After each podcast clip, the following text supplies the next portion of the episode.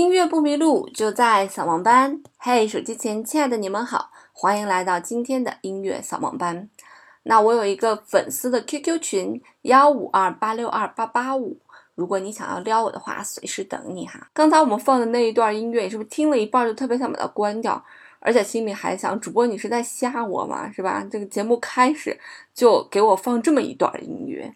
啊，千万不要关今天的节目啊！因为这首作品呢，被英国的古典音乐杂志评选为对西方音乐历史影响最大的五十部作品之首。在它后面呢，还排着贝多芬的《欢乐颂》啊，莫扎特的《魔笛》呀，很多伟大的作曲家的杰作都排在这首作品的后面。这首作品的名字叫做《春之祭》，来自于俄罗斯的作曲家斯特拉文斯基。我们之前有介绍过这个作曲家。那期节目叫做《Number Five》香水是如何发明的？因为斯特拉文斯基曾经和香奈儿小姐有一段这个秘密的这个恋爱啊，因为斯特拉文斯基他是有家室的啊，所以这个这一段恋情曾经被拿出来拍成电影，就是香奈儿小姐的这个秘密艳史的一个电影。大家如果感兴趣，可以看看电影，可以听听我们以前的节目。那其实因为这两个人的相爱呢，他们每个人都创造出来了一些杰作，比方说斯特拉姆斯基重写了《春之祭》，那香奈儿小姐发明了那个 Number Five 香水，至今的销量都非常的好。那《春之祭》呢，其实是一部舞剧。啊，在这部舞剧上演的时候呢，曾经有这个舞者这样评价说：“我们每次每次一跳这个舞啊，就感觉内脏就错位一次。”所以你可以感觉到他的那个舞蹈的动作也是非常疯狂的。包括一些观众的反馈说，看到他们的这些舞蹈，也都引起了我的生理上的一些不适。所以不仅仅是这个音乐引起了你耳朵上的不适，而这个舞剧的舞蹈的一些动作，在你观看的时候，可能也会引起你的生理和心理上的一些不适。这部作品讲的是什么呢？讲的是在春天伊始啊，呃，人们要选出来一个跳舞跳得好、长得又好看的少女，让她跳舞至死，来祭祀万物，是不是一个很残忍的故事？有没有想过为什么要去选少女呢？就是因为美丽的少女，她必须要在她最美好的年华里面，在那个岁月的痕迹还没有侵蚀她的皮肤，在肮脏的欲望还没有侵蚀她的简单的之前死去，是不是很残忍？就是让最美好的事物留在她的鼎盛的时期，然后让它消亡。所以你可以感到整个的选题是多么的残忍，以及这个传统的这些习俗是多么的荒谬。所以斯特拉文斯基就用了一些荒谬的音响。来去表达这些荒诞的行为，而他的这些表达是非常的成功的，他引起了你的不适的感觉。所以现在回到我们前面提出的那个问题，这么难听的一个作品，大家是疯了吧？为什么还要让他上榜，而且还荣登榜首？所以你换一个角度来思考这个问题，就是什么是具有音乐性的作品，什么是具有历史性的音乐性的作品？这些作品真的是用好听去评价它的吗？显然不是。你站在另外一个角度想，如果不是用好听去评价这个作品，那拿什么来衡量音乐性这个问题呢？它的评价标准又是什么呢？我个人觉得可能就是价值，是在音乐史上对音乐进行推动的一个价值。我们上一期跟大家聊过一些很 low 的歌啊，这歌其实你听起来都蛮好听的。但是它在这个音乐的长河当中是没有太多价值的，包括很多的流行音乐啊，很多去做严肃音乐的人，就做古典音乐的那些人，他们都会对流行音乐有一点点鄙视，就是因为在音乐的长河当中，这些流行音乐只是在这个时间段让大众去消遣它，而它不可能在整个的音乐的这个长河当中，呃，一直随着这条河流下去，甚至它不会对这个河有什么推动。而斯特拉文斯基的这首作品呢，这首《春之祭》呢，它确实将音乐推向了另外一种领域。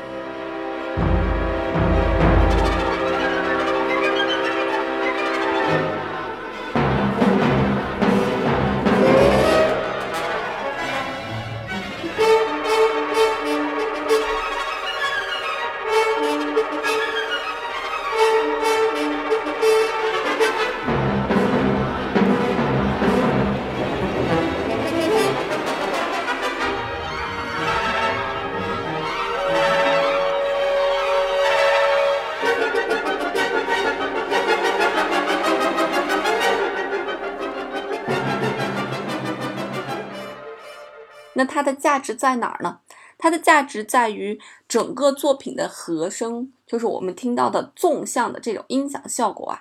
非常的怪异。我们听到那些好听的音响效果，就是因为它的和声非常的和谐。音乐非常的和谐，而我们听到这首作品所有的不和谐的因素都来自于这个怪异的和声，音与音之间的组合非常的怪异，所以引起了你这种不适的感觉。还有什么也能引起你的不适呢？就是它的这个强烈的节奏变化引起的你的不适感。比方说我们在最开始给大家听的这一段。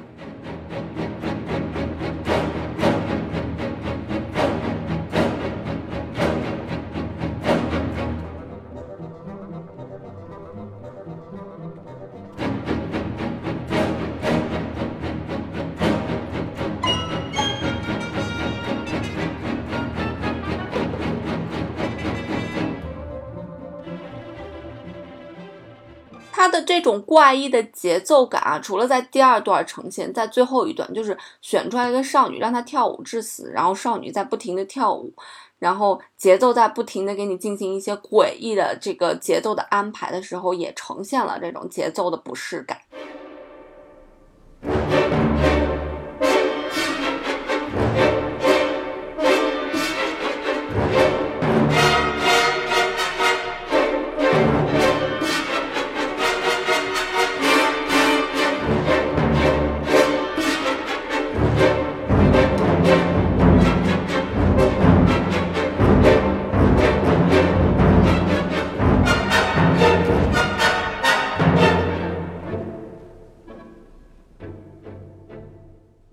种重音不规律的重音，就会给你造成一种恐慌、紧张，因为我们的心跳是规律的嘛，对吧？咚咚咚咚咚咚咚咚，所以这种不规律的节奏、不规律的重音，给你带来这种急促感，就会让你觉得非常的不愉快。所以作曲家用这种突出节奏，而不并不是说去强化旋律的方式，来给你带来一种生理和心理上的双重的一种不适感。也是对音乐的一种突破，因为之前的很多音乐它都是好听，它都是有旋律的，它是旋律的不断在绵延发展，而色拉文斯基不是，他完全是在用节奏，用打破你心跳的那种方式来打破你的听觉习惯，而我们所听到的那些怪异的音乐的那种色彩和感觉，来自于不同音和不同音之间的搭配。因为我们知道有些音和有些音在一起，它就会很和谐、很好听；有些音和有些音在一起搭配起来，它就会很难听。这个就是和声。所以色拉文斯基就用了这样非常怪异的和声，再给你再一次的营造音乐当中那些紧张感与这个春之祭祭祀的荒谬。甚至斯拉文斯基在第十段有个叫做“青年神秘”的这个环舞的时候啊，他用了很多不同的旋律线条。我们原先跟大家讲到的复调，他用了好像是十三个旋律线条来去营造每个人心中的那种恐慌感，所以你听起来会觉得特别的混乱。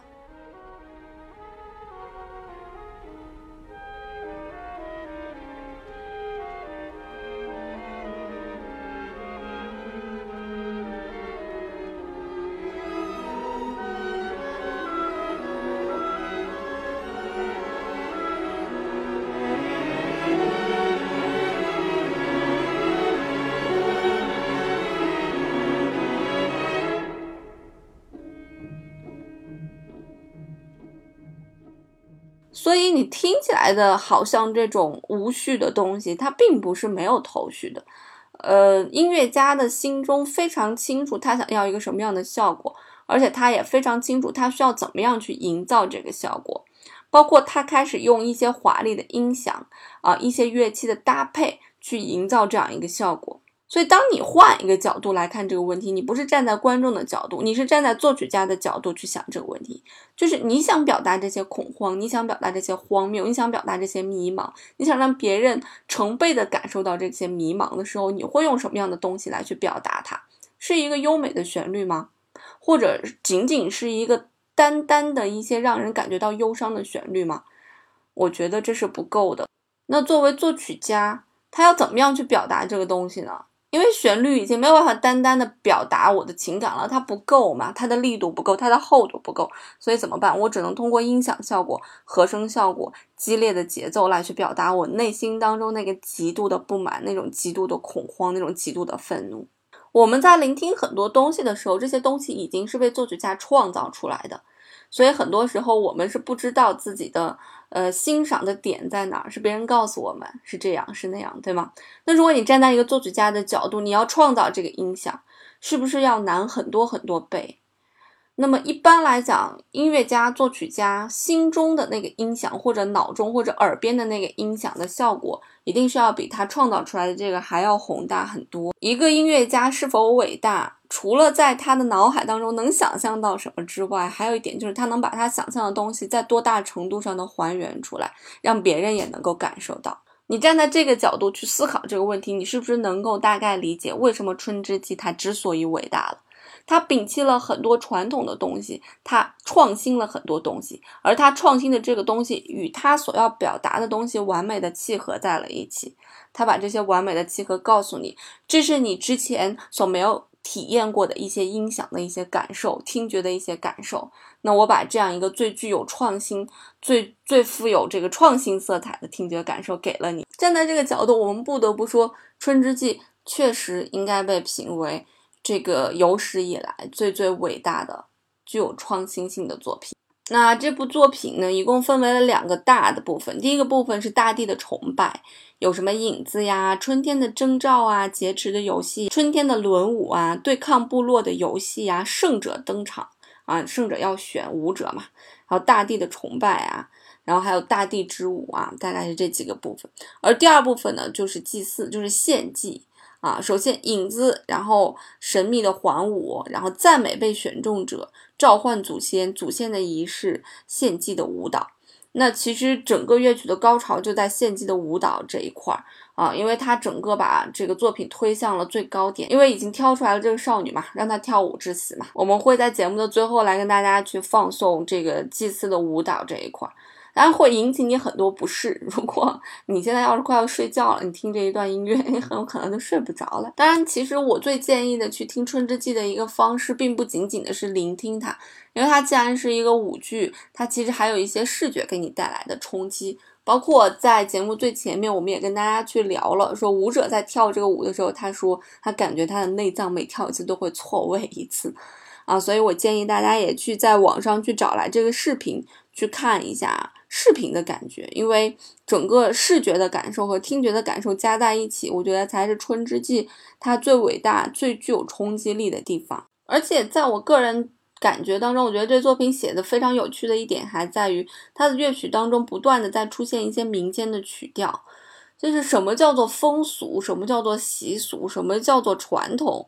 其实传统有的时候是一种。固执是一种无知，所以他对这种无知进行一个诠释啊，他有一些遥远、非常空旷的旋律啊，这些旋律好像有一丝无奈和哀伤一样，就没有转圜余地。所以你会发现，音乐很多时候并不仅仅是让你哼唱出来旋律。啊，并不仅仅是给你疗养的，也有的时候也并不仅仅是让你宣泄你的悲伤、宣泄你的愤怒的，它有的时候可能承载了更多的意义在里面。所以《春之祭》除了哀伤、除了愤怒之外，还有很多很深层的东西，大家可以在自己聆听的过程当中去自己去挖掘它。所以从某种意义上来讲，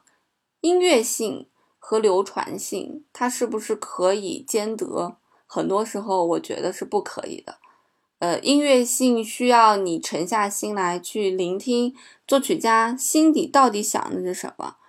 而普通意义上的聆听，只是说把你的感情寄托在了音乐上，而不是你去探究音乐家想要表达一些什么样的东西啊。一个是你要站在别人的角度，一个是你站在你自己的角度就够了。所以其实大多数时候我们在听音乐都是站在了自己的角度，而不是站在了音乐家的角度。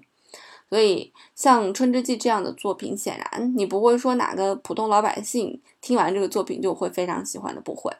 呃，但是我希望在我今天的这一番我认为的 解释过后，你可以对一些历史上很伟大的音乐作品，但你又无法理解的音乐作品有一些新的理解。也希望这些解释可以打开你听觉的另外一个通道，让你听到更多不一样的音乐作品。那今天的节目就到这儿啦，我们下周再见喽，拜。